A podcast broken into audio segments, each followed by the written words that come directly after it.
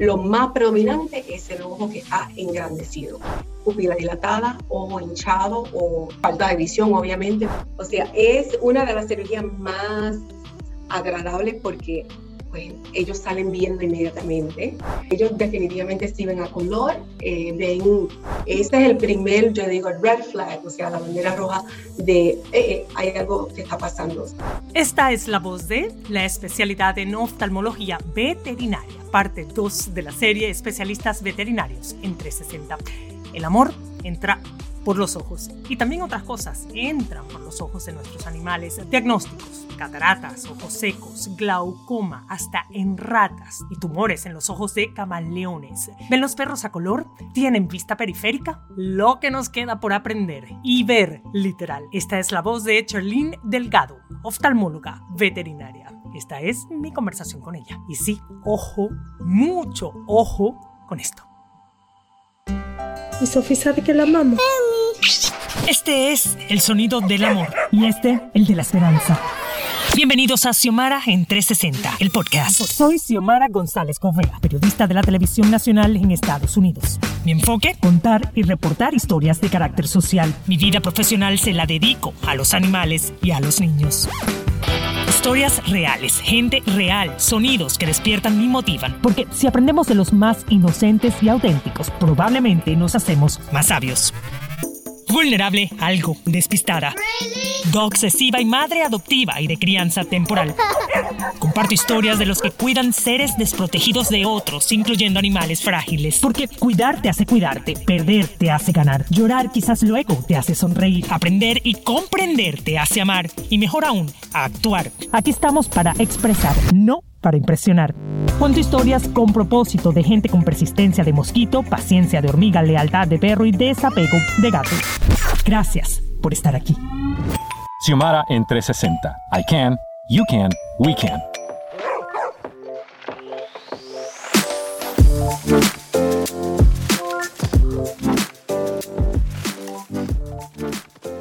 Y este es el segundo episodio dedicado, ya lo dije, a especialidades eh, de la veterinaria, en este caso la especialidad a la que me atrevo, este, digamos, a la que le pongo el ojo, literalmente, es la oftalmología veterinaria. Y para eso tengo aquí, dicho está, a Charlene Delgado. Ella nació en Chicago y se considera puertorriqueña, de la Isla del Encanto, encantadora. Charlene, me encanta que estés acá porque siempre pues, me ayudas a descifrar estos temas que muchos dueños de mascotas se hacen con respecto al tema del ojo, la parte ocular. Cuéntame un poco cuál sería esa razón, porque tengo entendido que el 10% de las visitas a las clínicas veterinarias en Estados Unidos, y hago un paréntesis, cabe resaltar que aproximadamente hay unos 400 eh, oftalmólogos veterinarios ejerciendo activamente en Estados Unidos, ¿no? Charlene, te decía, 10% de las personas, de los dueños de mascotas eh, que llevan a sus animales a las clínicas veterinarias, la razón es oftalmología. ¿Por qué? Why? Bueno, pues en, en, oftalmología veterinaria como tal, sí, pues vemos muchos problemas oculares y ya también cuando ellos están envejeciendo, pues tienden a tener pues un poquito más eh, cosas como úlceras, que son pues a veces, muchas veces por un trauma, pues se dieron un golpe o eh, por falta de visión, eh, pues corrieron hacia algo y pues le causó una úlcera, pero pues también tenemos muchos problemas como glaucoma, que es presión alta en el ojito, que pueden pasar pues a ciertas razas específicas y a ciertas edades. Para los que no están muy familiarizados, porque sé que el glaucoma y las cataratas son como las, mm, las principales, ¿no? El glaucoma, ¿cómo se manifiesta? Porque sí sé que hay similitud entre cómo la presentamos los humanos y los animales, pero ¿cómo podría un dueño de mascota identificar un glaucoma? Eh, ¿Cómo se presenta? Pues usualmente eh, al principio presenta con un ojo rojo, eh, pupila dilatada, pero muchas veces el ojo rojo pues, se tiende a veces a confundir como pues, una infección, una conjuntivitis, así que a veces se le hace difícil a, a mis dueños pues, encontrar esos primeros signos, pero eh, porque tienen ya siempre pues, un ojo que sí está funcionando y el primer ojo que se va pues a veces es un poquito tarde para rescatarlo, pero una vez que pues lo educamos a que miren por pupila dilatada, ojo hinchado o... Eh, engrandece eh, y pues falta de visión obviamente, pero muchas veces lo más predominante es el ojo que está engrandecido y eso es lo que causa que pues, lo traigan a, a su doctor, a su veterinario y luego referido a mí. Oftalmólogo, por supuesto, que hay pocas personas que también saben que existe un oftalmólogo veterinario como tal. Siempre piensan que es el médico primario que trata todas las condiciones y ya hemos visto y estamos empezando a ver a través de estos episodios especiales, valga la redundancia, a especialistas o con especialistas para que entendamos que esto es una gama de colores eh, impresionante, ¿no? Eh, todo lo que ofrece la, la veterinaria como tal, ¿no? Hay algunos perros, eh, por ejemplo, Cholina, ahora que me hablas de, que, por ejemplo, el ojo hinchado, etcétera, hay algunas razas de perros que tienen una predisposición a que sus ojos, vamos a ponerlo así, se salen como de sus órbitas, ¿no? Sí. Eh, y estos perritos son, puede ser el Pug, puede ser el, el, Shih Tzu, eh, ¿verdad? Los Frenchie, que también están, pues, vemos muchos de esos ya que están pues, eh, eh, en moda, como quien dice, y pues sí, es una raza encantadora. Son como los perros estos que son los, los braquicefálicos, ¿no? Casi siempre, ¿verdad? Ok. ¿Qué, quiere decir? Que son de nariz chata, tienen ojos que con una órbita un poquito más, em, eh, no tan profunda, así que sus ojitos sí están brotados un poquito más o más expuestos. Entonces, pues al tener también párpados muy grandes y falta de pues, de protección a veces, pues sí tienden a tener bastante problemas eh, en cuanto a las úlceras, infecciones, eh, es lo más que lo vemos a ellos. También pues tienden a también pasar por ojos cerezas, que es pues, la glándula cuando se les sale, eh, usualmente eso pasa cuando están ellos jovencitos y eso es algo operable. Pero sí, lo más que lo vemos pues, con esta raza paraquicefálica son problemas con úlceras e infecciones. Más bien es anatómica, eh, en verdad, que pues al su, sus ojos están más expuestos, cuando ellos pues cierran sus ojitos, pero cierran incompletamente, o sea, el palpadeo como tal, eh, si lo estamos grabando, ellos palpadean, pero nunca cierran completamente el ojo. Es como una, algo que pues tienden a no tener pues muy presente, entonces al tener ellos esa área expuesta, pues sí tienden a tener resequedad, eh, si es que sufren una úlcera, pues es más difícil para que sane por sí sola y entonces se puede infectar. Y esa es una de las causas número uno. También al tener mucha resequedad. Oye, perdón que, perdón que te diga esto, pero yo teniendo, yo nunca he tenido estas razas, ¿no? Y yo soy de las que a mí, yo me asusto con estos temas, ¿no? Porque uno los ve con los ojos medio cerrados y tú dices, se me murió el perro. No, porque es como, no, en serio, lo típico, como que se te queda como medio abierto el ojo y tal. Y, pues sí, ¿no? Uno tiene como que estar familiarizado con realmente cómo, como estos ojos, pues si son predominantes. Y, y pues nada, que es parte de, de su raza, ¿no? No es como que... Exacto, especialmente cuando están durmiendo, pues tienden a tener pues, un ojo un poquito más vago lo abren y se reseca el ojo. Y eso es una de las preguntas que yo siempre hago en el cuestionario de, de, la consulta inicial. ¿Duerme tu perro con los ojos abiertos o cerrados? Y ellos ahí se ponen a pensar y dicen, oye, sí, porque eso nos ayuda a poner, pues son pedacitos de información, pues que dependemos de los clientes que nos den a nosotros para nosotros poder pues, llegar a un diagnóstico o, o un tratamiento o una solución. Y estas razas, estos Boston Terriers, los que hablamos, ¿no? que son los braquicefálicos, e, este, ellos tienen eh, de repente una visión distinta por tener esa, ese ojo más, digamos, salido, predominante. No tanto, sí, pues al La periférica, no sé. Tienen más eh, lo que nosotros decimos estrabismo, que son desviación del ojo, eh, pues sea, los Shih Tzus, Frenchies, Bostons, pues sí tienden a tener un poquito más de visión pues lateral, eh, pues para que ellos tengan una visión enfoque, sí tiene que tener pues un poquito de distancia, porque los ojos de ellos, mientras más separados, pues sí, tienen más visión periferal y hacia atrás, pero difícil hacia, hacia adelante, a menos que estén de una distancia considerable para ellos ver la imagen también tengo entendido que las cataratas, este también, e, este es un tema bastante frecuente en las clínicas de oftalmología veterinaria, ¿no? Eh, y se dice, muchas personas tienen como la confusión de que los perros cuando ya están viejos no pueden recuperarse a través de una cirugía, eh, de una catarata o de una ceguera incluso. ¿Es falso? ¿Es cierto? No, eh, sí, ese es el miedo pues, que muchas veces pues, nuestros clientes sí tienen, que, pues, porque están mayor de edad, eh, no pueden ir bajo anestesia o tienen miedo, no pueden recuperar visión, pero no, o sea, la edad no es un impedimento para ellos ir bajo anestesia, siempre y cuando pues ellos tengan sus órganos vitales bien, su corazoncito bien, que eso pues obviamente nosotros chequeamos eso de antemano, pero la edad no es un, impedimento para ir bajo anestesia. Para mí siempre es aumentar la calidad de vida de ellos, es lo más primordial, pero sí, se puede hacer la cirugía, pueden recuperar visión y pues nosotros sí hacemos un examen de antemano para saber si es un buen candidato para la cirugía de catarata. Eh, muchos de los animales comparten, y aquí estás tú que eres la experta y estoy conversando con Sherlyn Delgado, ella es oftalmóloga veterinaria sí, existen especialidades eh, que miran bien de cerca, literalmente, los ojos de nuestros animales cuando están padeciendo cualquier condición. Puede ser heridas, infecciones, cataratas, glaucoma, así como hereditarias o otras, ¿no? Que son pues simplemente raras y pues aparecen, ¿no? Se dice que aproximadamente son 30 padecimientos comunes identificados entre, o sea, humanos comparando, ¿no? Humanos y animales. Ya mencionamos dos, glaucoma, mencionamos eh, las cataratas, ¿cuáles serían otras? También nos suceden a nosotras, a nosotros las personas. Ojo seco es algo que vemos muchísimo en nuestra raza, también mucha secreción, eh, es la otra pues, síntoma clásico eh, de ojo seco. Y bueno, eso es algo que se trata de por vida, es mucha educación al, al, cliente, de que esto lo vamos a tratar, no lo podemos curar, pero lo podemos controlar. Y esos son entonces, pues, charlas que tenemos para ellos entender que si prevenimos o si le mantenemos el, ojo seco controlado, pues evita pérdida de visión, úlceras o complicaciones.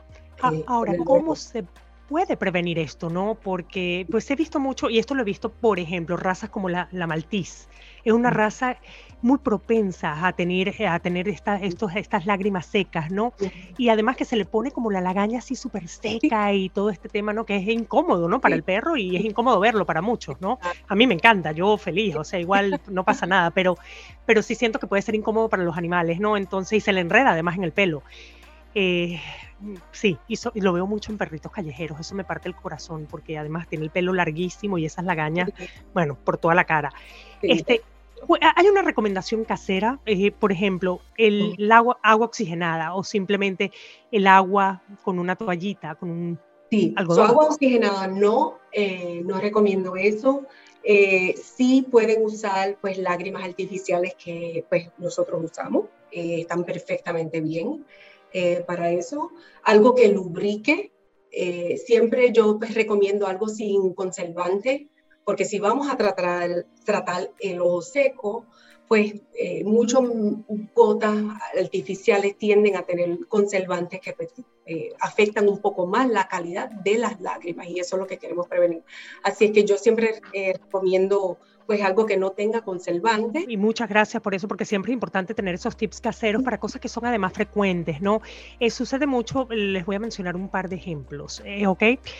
Eh, el primero está cuando las personas, los dueños de, animales, no me gusta decir dueños, como nuestros hijos, salimos con ellos, ¿verdad? A pasear en el carro y tal, y uno le abre la ventana y somos felices. Suacata y le entra aquel palito del viento, ¿no? Eh, le puede producir una lesión bastante, de hecho una herida en la córnea, ¿no? Sí. Em, y eso es algo que mucha gente hace sin pensar en esa consecuencia en sus ojos, porque el aire pues acelerado con ese viento, eh, sí, eh, pues lo expones, ¿no? Al polvo, a los fragmentos en el aire y todo lo que viene con eso, ¿no? Y me vas a hablar de eso ahora, pero lo segundo, y esto es más un tema de memoria que no quiero que se me olvide, que me acuerdo que la primera vez, Charlene, que utilicé un seguro médico y creo que fue la primera vez, porque yo sí lo recomiendo, no sé si ustedes aceptan, y ella eh, forma parte de Animal Eye Guys, por cierto, aquí en Miami, en Florida, es una clínica dedicada justamente a, los ojos, a atender los problemas de vista, de visión en nuestros este, mascotas, ¿no? en nuestras mascotas domésticas. Eh, ¿Ustedes aceptan el seguro médico? Bueno, la manera en que funciona el seguro médico es eh, que, el, que el, bueno, el papá o la mamá, el, el dueño, somete el claim al, o el, si es recibo, lo que ellos pagaron, entonces son reembolsados. Pero sí, yo siempre recomiendo que eh, tan pronto tengan su mascota, sácala en un seguro eh, médico veterinario porque les va a ayudar en situaciones de emergencia y no de emergencia. Tengo entendido que esas cirugías, por ejemplo, de, de cataratas cuestan alrededor de 3 mil dólares. O sea, no es algo muy económico. No, no, y 3 mil dólares, a, a veces 5 mil por los dos ojos, pero sí es pues, un, bastante, financieramente es un, choque para muchos clientes que no están preparados y quieren darle esa felicidad a pues, su mascota de volver a piel. Todo es la calidad de vida. Vamos enseguida a una pausa. Soy Xiomara González Covea, estoy con Charlene Delgado, oftalmóloga veterinaria puertorriqueña y recién casada. Que viva el amor. La pregunta que te tengo, porque el amor no es ciego, ¿verdad? La pregunta que te tengo al regresar es, ¿son realmente los murciélagos ciegos? Hmm, y quiero saber también si los cocodrilos lloran o no lloran. O sea, no sé, seguro has tenido uno, porque sé que has tenido ratas en tu consultorio. Regresamos en un ladrido. Ok.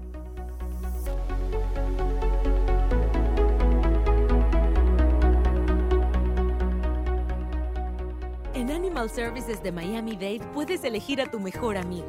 Ven a ver perros y gatos rescatados de todos los tamaños en nuestras modernas instalaciones en Doral. Los mejores amigos hacen la vida más divertida. Entrenar, jugar o simplemente relajarse fortalece los lazos especiales. Siempre es un buen momento para elegir un mejor amigo. Adopta un perro o gato en el Centro de Protección Adopción de Mascotas de Animal Services de Miami-Dade. Para más información visita miamidade.gov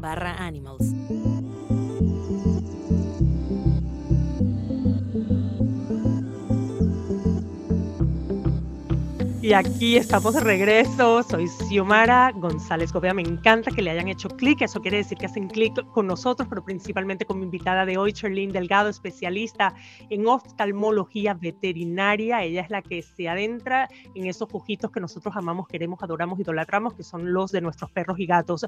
Charlene, te tenía una pregunta antes de irme, pero antes también te voy a comentar algo siento que eh, es mucho más recurrente la visita de un perro que de un gato. Y dicen por ahí que el gato al final lo notas menos porque tiene esas antenitas, esos bigotes que lo ayudan como a, a guiarse, ¿no? Sí. Bueno, yo sorprendentemente aquí sí veo bastante gato. yo digo, quizá es mucho más de lo que yo esperaba, pero aquí la gente en Miami ama a sus gatos y hasta los gatos de afuera los traen, me los traen pero no, sí, ahí veo mucho, muchos gatitos y perritos, pero sí, ellos tienden a tener pues un poquito menos de, de problemas oftálmicos o lo esconden muy bien. Y a veces ese es el problema con el gato, que es bastante independiente, no tienden a estar tanto a veces con el dueño, que un perrito pues siempre está, ¿verdad? Son los que están durmiendo con nosotros, uno los o sea, los camina y están más activo con ellos y pues quizás entonces pues eh, lo notan un poquito más que, que, un gato, pero... ¿Dónde tenemos que tener el ojo con respecto a esos signos que nos pueden decir, mm, necesita eh, Muy buena al especialista? Yo siempre le digo a mis dueños, siempre tienden a tratar de alzarle el párpado de arriba y ver la esclera. Si eso está rojo, eh, o ellos están lagrimeando más de ese ojo o escudriñando, cerrándolo un poco, esos son signos de que hay que o visitar a tu veterinario o venir a un oftalmólogo para un chequeo. Estamos hablando de gatos y perros o de animales en general. En general, sí. Hmm. Ese es el primer, yo digo, el red flag, o sea, la bandera roja de eh, eh, hay algo que está pasando, siempre mirándole arriba. Ellos, o sea, si le miras el párpado de abajo, siempre ellos tienen eh, una membrana que se llama pues, la membrana desde el párpado, que tiende a ser un poquito más rosada, más, más eh, tiene más color. Ese siempre es el color normal, pero si tú le ves arriba, la parte blanca roja, ahí es un, un, índice de que hay que tomar en cuenta eso. Eh, te preguntaba, ¿los murciélagos son ciegos? Pues mira, prácticamente sí, tienden a tener muy, muy, muy mala visión y entonces esta especie pues, tienden a más bien de lo que se llama ecolocalizar, que son estos sonidos que ellos hacen para pues, utilizar para detectar dónde hay un objeto o o un obstáculo. Y así es que ellos pues, tienden a navegar. Otra, dicen que los toros no embisten el rojo, ¿ok? Sí, bueno, ellos sí no ven el rojo, ellos lo ven como gris, eh, pero yo creo que ¿sabe? ese movimiento de embestir es más bien pues una provocación y no tanto el color. ¿Los cocodrilos lloran o no lloran? Dicen que no lloran porque sienten pena, pena de sus víctimas. Y los animales pues no, no, no lloran como, como pues, los humanos lloran, porque no tenemos, no, ellos no tienen esa parte del cerebro de emoción desarrollado. Eh, de que tienen lágrimas, tienen lágrimas, sí, pero no es, se manifiestan como, como una pena. Ahora, Cholín, nuestros hijos, los perros, los mejores amigos BFS para muchos, ¿no? Eh, ¿Qué ven ellos que no vemos nosotros? En cuanto a la visión, ellos tienden a, si no ven tan bien como nosotros, eh, pero sí son muy buenos en, en, ver y detectar movimiento de noche, eh, pero por tener esa habilidad, ellos pues sacrifican, sacrifican un poco pues la visión de día. Entonces no, son, no tienen ese, esa visión tan, tan buena como nosotros pero de noche son muy, muy buenos y mejor que, que nosotros detectando movimiento. Y una pregunta que se hace mucha gente, ¿ven o no ven a color nuestros perros, nuestros gatos? E incluso hay una estación de televisión diseñada ¿okay? para nuestros animales, es Dog TV, ¿verdad? Y lo hicieron eh, pensando científicamente en las habilidades eh, de nuestros o capacidades de nuestros animales, ¿no? La, música, todo lo que es el sonido, todo lo que es la, parte de visión. Eh, y sí modificaron los colores para ajustarlos a lo que se supone que ellos perciben, ¿no? Eh, entonces, ¿dónde estamos con el tema de los colores? Algunos creen que ven solo en blanco y negro, otros en colores, otros en grises.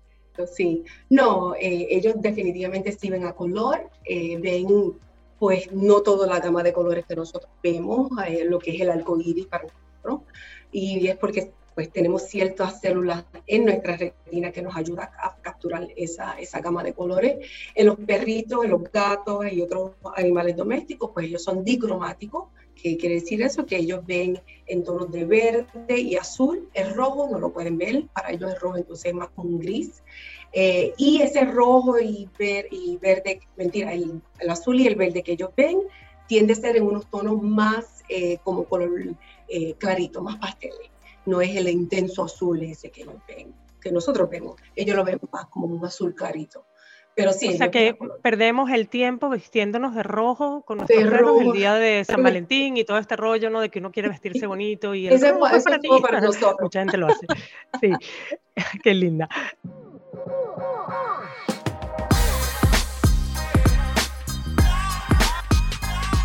Sé que has tenido hasta ratas en tu clínica. ¿Me puedes explicar qué hace una rata en tu consultorio? Sí, bueno, esa, esa ratita específica vino porque tenía eh, glaucoma, pobrecita, le sangró el ojo adentro y, pues, le subió la presión ocular. Y esa era la, razón. Pero esta ratita sí, o sea, la dueña la quería, se llamaba Ranik y o sea, son pues, pues mascotas. Estamos hablando de una rata, no de un hámster. Una rata. Wow, ¿era de Nueva York esta persona? Y súmale que han visto además un camaleón. También, o sea, quiero entender el camaleón en tu oficina. Debe ser, no sé, como que el día del selfie de, toda tu oficina. Es así.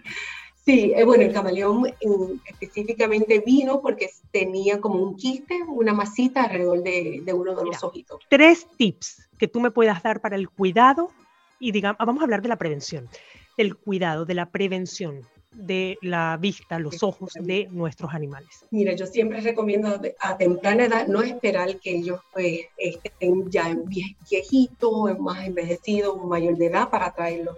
Yo digo, siempre que pues ellos hacen un chequeo anual con su veterinario, siempre es bueno también hacer un chequeo anual eh, con el oftalmólogo, no vendría mal poder detectar cosas tempranas, poder orientar, educar y eh, prevenir a veces. Esa es número uno. Tener eh, un seguro, yo, para mí es esencial también. Y número tres es, mi chip es siempre tener, pues, como una familiaridad con los ojos de, tu, de tu mascota. Mirarle siempre la parte de, debajo del párpado. Eh, siempre es bueno también a veces foto documentar, eh, tomarle fotitos a los ojos y así uno puede ver ciertos cambios. Eh, si algo tú notas que no está bien, tómalo en cuenta, porque nadie más que tú, como, dueño de esa, de esa mascota, percibe esos cambios.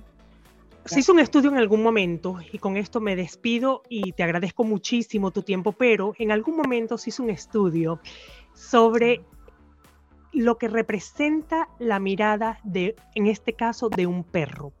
Y decían, un perro te mira y eso representa para ellos un abrazo. ¿Qué sabes tú de esto? me encanta porque yo veo a mi perro y yo me siento abrazada completamente. Entonces digo, ¿sabes qué? No lo pongo en duda. O sea, de verdad que yo siento que mirarla es abrazarla. No, sí, yo creo que definitivamente, eh, pues los animales cuando nos miran, si le preguntamos a nuestros clientes, ellos, o sea, para ellos que su animal lo mire, lo vea, es, es esencial. Lo saben, son brillantes y no solo son brillantes eh, porque tienen ese cerebro, pues son súper astutos, sino que además brillan bonito. Y eso es lo que para mí representan los animales en general. Muchísimas gracias, Charlene Delgado, por participar. Me quedo, bueno, siempre con preguntas, pero es una maravilla hablar siempre contigo y pues enterarme más de, de qué ven esos ojitos que nosotros queremos tanto. Muchas gracias. Xiomara en 360 es una producción de Xiomara 360 y Actualidad Media Group. Más información en xiomara360.com. Tus comentarios y reviews en esta y la mayoría de las plataformas de audio disponibles me ayudarán a crecer y a llevar mejor el mensaje a quienes quieran escucharlo desde el corazón. Soy Xiomara González Copea en las redes Xiomara Radio TV.